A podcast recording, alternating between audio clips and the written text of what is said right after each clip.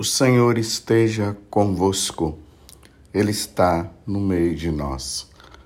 Proclamação do Evangelho de Jesus Cristo, segundo Mateus. Glória a vós, Senhor. Naquele tempo, disse Jesus aos seus discípulos: Não julgueis e não sereis julgados pois vós sereis julgados com o mesmo julgamento com que julgardes, e sereis medidos com a mesma medida com que medirdes. Por que observas o cisco no olho do teu irmão e não presta atenção à trave que está no teu próprio olho? Ou como podes dizer ao teu irmão: Deixa-me tirar o cisco do teu olho, quando tu mesmo tens uma trave no teu? Hipócrita, tira primeiro a trave do teu próprio olho, e então enxergarás bem para tirar o cisco do olho do teu irmão. Palavra da salvação. Glória a vós, Senhor. Meus irmãos e minhas irmãs, depois de termos vivido todo o mistério dos sacramentos no domingo, ontem, a nossa vida ela continua, graças a Deus. Estamos aqui.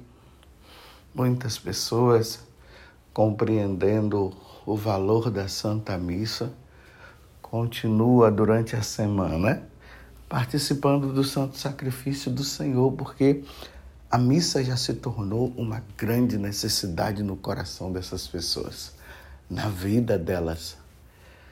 Elas já não conseguem mais viver sem a missa, embora a missa durante a semana não é, não implica em pecado grave. Se você faltar à missa durante a semana, não tem problema. Agora, se faltar no domingo, aí você incorre em pecado grave, porque o domingo é o dia do Senhor. Mas Deus muito se alegra com aqueles que também se esforçam para participar da Santa Missa durante a semana. Caso você não possa, fique em paz durante a semana. Mas durante o domingo, aí é necessário que todos nós participemos. Se a vida nossa continua, Jesus ele vai dando continuidade, porque ele é nosso Deus, ele vai nos ajudando neste grande processo de santificação. Estamos meditando os capítulos 5, 6 e 7 de São Mateus, aonde ali acontece o sermão da montanha e Jesus vai nos dando aquelas setas, ele vai nos indicando, ele vai dizendo: Ah, você quer ser perfeito como o vosso Pai do céu é perfeito? Então caminhe por aqui, vai por aqui, olha, faça isso. Não desanima, não. Comigo você vai conseguir, sozinho não, mas comigo sim. Lembremos lá no Evangelho de São João, no capítulo 15, ele diz: Sem mim nada podeis fazer. Então ninguém consegue chegar ao grau de santidade sem o auxílio divino. Sozinho não se consegue. Tem pessoas que acham que vão ser santas só porque praticam a caridade. Bem, a caridade é um ato natural, a bondade é um ato na natural do ser humano. Imagina alguém está ali precisando de algo e nós passamos e não ajudamos, desprezamos, uma vez que nós podemos. Mas a salvação ela vai nos dar por meio de Jesus Cristo. Sem Deus nós não podemos fazer nada. Isso é nosso Senhor que fala. Então, nesse processo nosso de santificação, Jesus hoje está falando, colocando nas nossas mãos este questionamento. Nós não devemos julgar o outro, nós não podemos ficar bisbilhotando a vida do outro, ou seja, olhando os erros do outro para ficar fazendo comentários em relação ao que o outro faz. Jesus chama-nos até de hipócrita. Olha, então faz o seguinte: tira primeiro, né, o cisco que está no seu olho. Olha primeiro os seus defeitos para depois você olhar o defeito do outro. Nada de ficar julgando. Se observe primeiramente para ver Aí fica olhando o outro e fica dizendo, condenando, falando isso e falando aquilo. É o que o Evangelho está dizendo.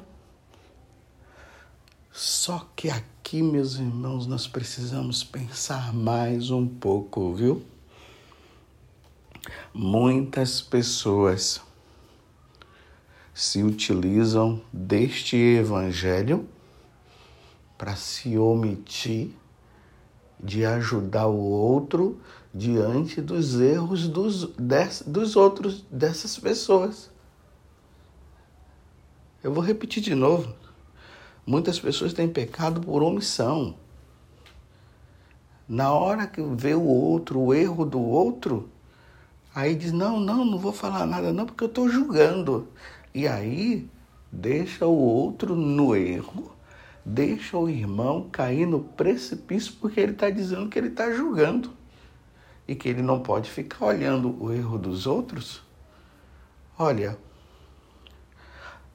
não tem como o pecado de Adão e Eva, o pecado dos nossos pais, fez com que nós deixássemos de fazer o que é o certo para nós fazermos o errado. É isso que o pecado original causa em nós. O pecado original levou-nos a, a nossa fraqueza, levou-nos a sermos fracos. O pecado original causou em nós a imperfeição, porque lá no paraíso nós éramos perfeitos. Nós não errávamos quando nós estávamos no paraíso. Ele deixou a nossa inteligência limitada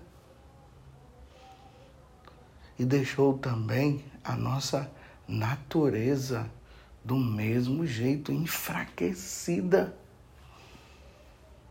E por isso nós temos a tendência a errar.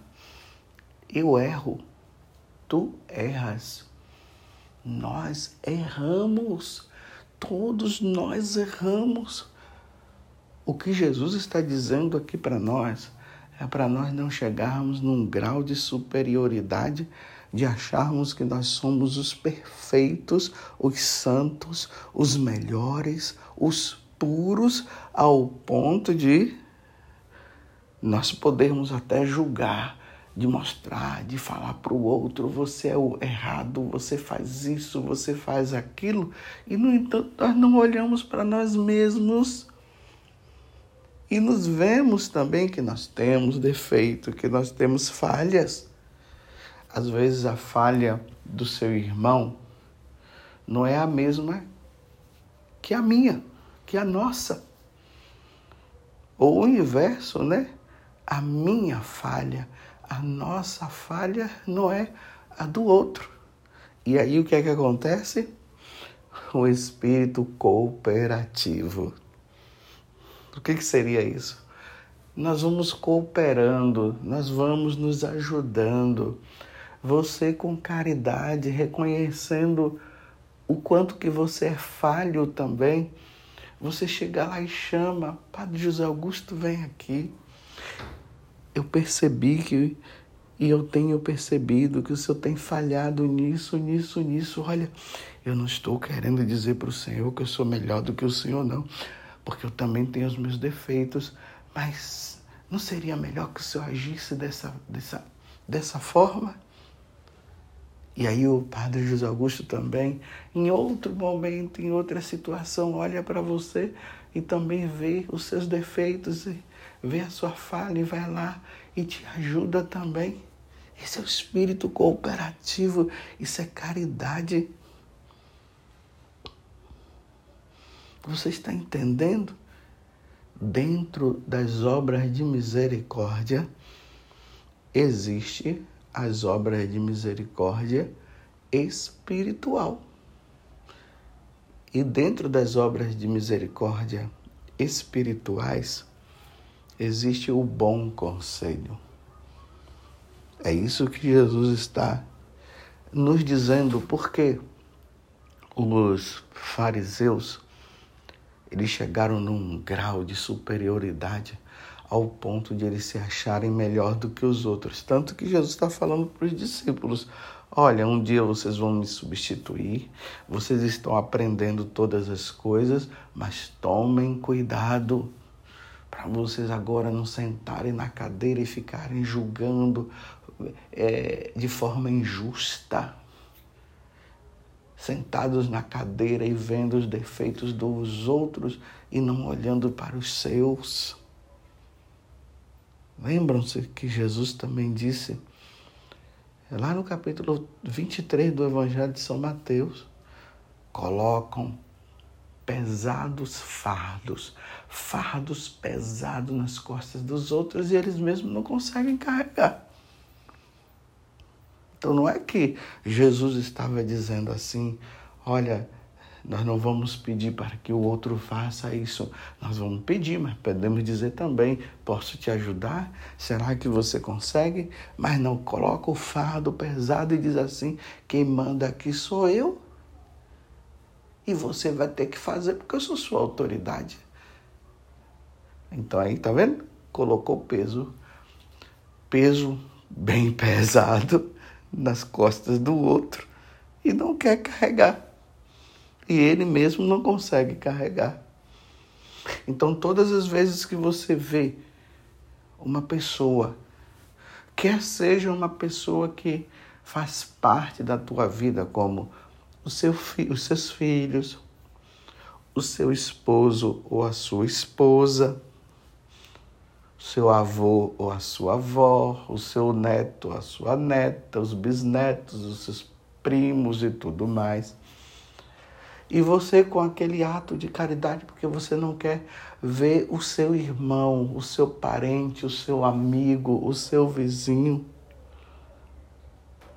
ou quem sabe até o seu inimigo e você vê que ele está indo para o precipício e você não faz nada, isso se chama pecado de omissão. Você está se omitindo de ajudar o outro. E quando você se omite de ajudar o outro, você incorre em pecado gravíssimo também. E aí vai depender o grau de omissão.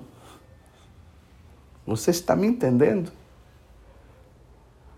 O inferno está cheio de pessoas que pecaram por omissão, por respeito humano, às vezes por causa da boa amizade, porque é meu amigo, então eu não, eu não ajudo. Aí eu me escondo nessa palavra de Jesus, né? Quem sou eu para julgar? Quantas vezes você deve ter ouvido isso das pessoas, né? Quem sou eu para julgar? Sim, nós não estamos aqui para julgar. Mas nós estamos aqui para ajudar e tirar o irmão do erro. Então, se o irmão está errado, nós vamos tirar o irmão do erro. Nós vamos ajudá-lo a sair do erro. Imagina, você tem um amigo seu ou uma amiga que está no mundo das drogas. Aí você não, não ajuda? Agora, se depois que você foi lá, deu o bom conselho, e a pessoa, ela quer continuar aí, ela é adulta? Sim, ela é adulta, não é mais criança? Não. Então, aí não tem mais o que fazer, porque aí entra a questão do livre-arbítrio, a liberdade que cada um tem. Se o cara quer ter a liberdade de continuar no erro, o que é que se pode fazer? Ele vai, então vai ter que deixar. mas a sua parte você fez. Então vamos vamos pensar diante do seu meio, aonde você convive entre seus amigos e parentes. Você conhecendo bem que aquela pessoa erra, está no erro, mas você também sabe que você está errado. Uma vez que você também tem os seus erros, se corrija, né? Pede a Deus perdão, misericórdia, pede o auxílio a Deus para não continuar, procura confissão, se errou, recomeça, mas diante destas pessoas, como eu acabei de dizer, e você sabe que ela está errando. Imagina, né? O seu irmão, sua irmã, o seu amigo está no adultério. Você sabe que está no adultério e você diz: Quem sou eu para julgar? Porque Jesus disse que nós não devemos julgar. Não, isso é uma evidência, isso não é julgamento. Julgamento é quando você emite um conceito ou alguma situação em relação a alguém e você não tem certeza, você bate a sentença dizendo que é. Aí é um julgamento, você não tem certeza. E além disso, ainda fofoca, começa a falar para um, começa a falar para outro, uma coisa que não é real, que é mentira. Né? Hoje se fala muito de fake news, né? Eu prefiro usar o português, o nosso português. É mentira. Então, a pessoa acaba mentindo e você não vai tirá-la, não vai ajudá-la. Então, realmente, né? Você não tem certeza, você pode estar incorrendo numa grande mentira ao é, determinar, falar, bater o martelo e dizer que é, sendo que você não sabe se é ou não. Aí sim. Então é melhor você usar da prudência, é melhor observar mais, averiguar, quem sabe chamar a pessoa, conversar com ela, procurar saber se é. E uma vez sabendo a verdade, Aí vem o bom conselho. Olha, meu irmão, é melhor você sair disso. Você, você fez uma promessa diante de Deus de fidelidade à sua esposa. Você fez uma promessa diante de Deus de ser fiel ao seu esposo. Você lembra lá no dia do casamento? Agora você está nessa aí, você está errando. Você precisa sair dessa. Aí você está dando um bom conselho. E até você pode ir mais além, viu? Se você conversou com a pessoa e ela quer continuar, você pode dizer para ela: Eu vou falar com a sua esposa que você está traindo ela. Você não pode deixar a pessoa enganada. Mas depois de ter feito todo o processo, de ter conversado com o outro, de ter explicado, de ter visto com essa pessoa o que é que está acontecendo, mas ela diz: Não, eu vou continuar. E você diz: Então tá bem, eu vou falar. Até mesmo para ela não dizer que você estaria fofocando. Então você diz para ela: Então eu vou falar com a sua esposa que você está traindo ela. Isso não é pecado. Pecado é você deixar a coisa acontecer, né? Vamos ver aonde isso vai se dar. O irmão está caminhando para o inferno e a gente diz: ah, deixa, eu não vou falar não, porque quem sou eu para julgar? Não, você não está julgando, você está vendo, é uma evidência. Lembremos que, que Jesus disse, né? Se teu irmão pecar, tá vendo? se teu irmão errar, se teu irmão, irmão estiver no erro, aqui é um acréscimo que eu estou dando, vai lá, vai resolver o problema junto com ele. Foi isso que Jesus nos ensinou. Se não, meus irmãos, se eu não posso falar para o meu irmão que está errado, porque eu estaria julgando, então, de que adianta as homilias? De que adianta eu, como sacerdote, atender às confissões das pessoas? de que adianta aconselhá-los ou não, porque tudo é julgamento, tudo é julgamento, você está julgando, você está julgando. E olha, tem muitas pessoas que no orgulho, no auge do orgulho delas, sabe o que é que elas dizem? Você está me julgando. Não, estou te julgando, você está errado, você tem feito isso. Você está me julgando. Aí a pessoa se utiliza disso para que na, na hora que o outro for procurar ajudá-la para sair da situação, ela continuar no erro. Então, se ela quer continuar no erro, o que é que eu posso fazer? Aí o que, o que é que nós vamos dizer? Olha, eu quis te ajudar, mas você quer continuar? Dizem que tem um ditado que fala-se assim, que quem não ouve um amigo vai ouvir um coitado. Então, que consiste essa, esse ditado, né?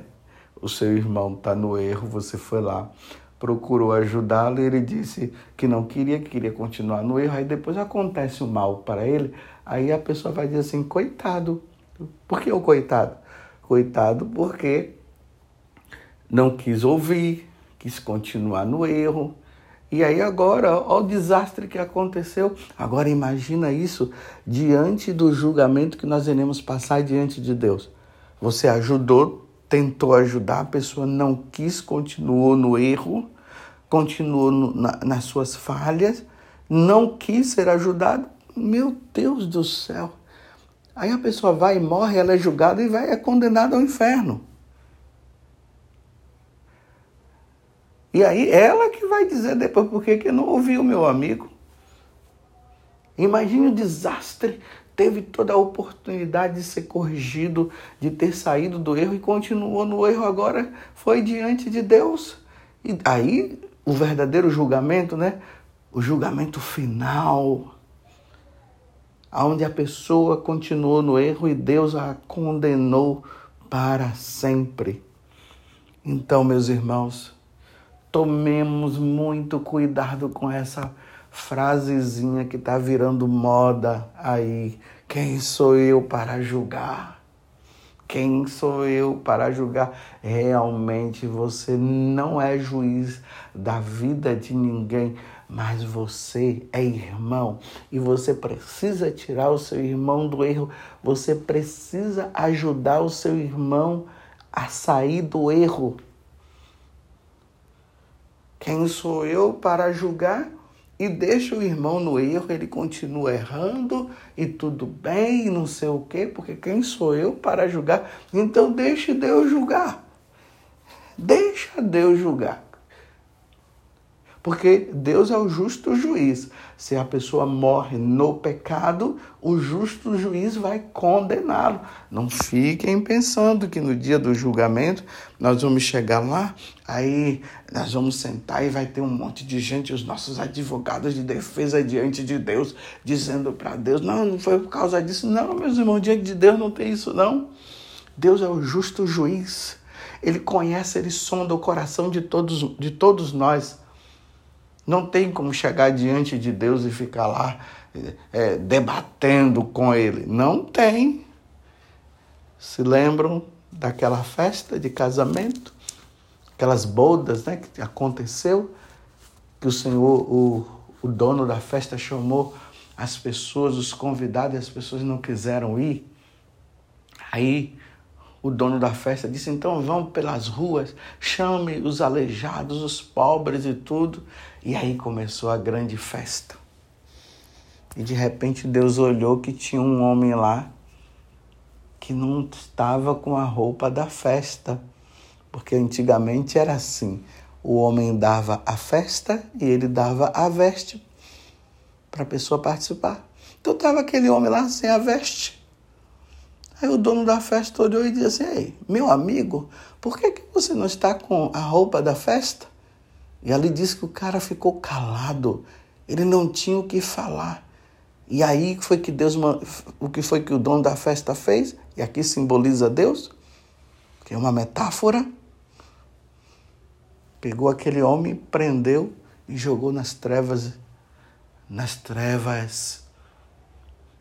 E ali ele ficou para nunca mais sair, porque não estava com a roupa da festa, ou seja, não estava em estado de graça, estava no erro. E quantos que poderiam ter tirado e não tirou, porque quem sou eu para julgar? Vocês estão entendendo essa história? E quem sou eu para julgar? Eu não vou julgar. É isso mesmo. Eu não posso julgar ninguém, nem você pode julgar ninguém. Você não pode dar sentença. Quem dá sentença é Deus, mas você pode ajudar e eu também. Nós podemos ajudar o outro a sair do erro, para que ele não receba a sentença do verdadeiro juiz, mas sabendo que nós também somos falhos. Então eu até peço para você não se omita diante das minhas falhas. Se você quer que eu, eu omita, se você quer que diante das suas falhas eu não te ajude, eu não vou te ajudar porque em respeito à liberdade, porque você é adulto e você não quer ser corrigido, então tudo bem, eu não vou te corrigir não, mas da minha parte tem que ser o contrário. Eu quero que você me corrija. Eu quero que você vendo alguma falha, alguma coisa, você venha e diga para mim, Padre José Augusto, eu vi isso, isso, isso, é, é real? Aí eu vou ter a humildade de dizer assim, sim, é real. Aí você vai dizer, então, olha, caminhe por aqui. Eu vou dizer, muito obrigado, meu, meu irmão. Eu estava cego. Tá vendo a questão da cegueira? E você tirou a trave do meu olho. Muito obrigado por você ter tirado essa trave, esse cisco, sabe lá o que. Muito obrigado. Agradecerei a Deus por esse ato de caridade que você fez. Tem que ter muita humildade para corrigir e ser corrigido. Agora imagina,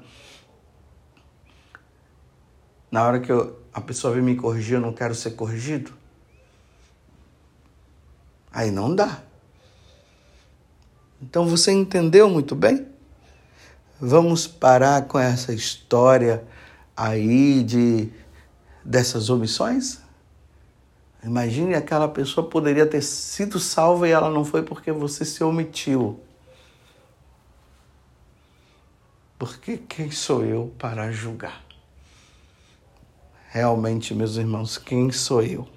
E quem é você para me julgar? Pai, você é o meu irmão, você é a minha irmã e você pode me tirar do caminho do erro, como eu também posso te tirar do caminho do erro. Trabalho de equipe, ok? Vamos fazer esse trabalho de equipe? Vamos parar com essas omissões? Agora eu repito: se é adulto e quer continuar no erro, só resta para nós uma coisa: rezar e pedir a Deus que um dia ele seja tocado e saia do seu erro. Você compreendeu? Não se esconda diante das suas falhas, diante dos seus erros, diante dos seus pecados, dizendo para o outro: quem é você para me julgar? E você também, com respeito humano, respeito humano, não ajuda o outro porque você quer ficar ainda na política da boa vizinhança, na política do, do correto, do politicamente correto. Você não quer que o outro fique com raiva de você, você quer se mostrar como o camarada, o bonzão, o bonitão, o queridão, e por causa disso você está fazendo com que o seu irmão se perca e um dia Deus vai dizer: coloquei o irmão na sua frente e você não quis ajudá-lo. Louvado seja nosso Senhor Jesus Cristo, para sempre seja louvado, e a nossa mãe Maria Santíssima.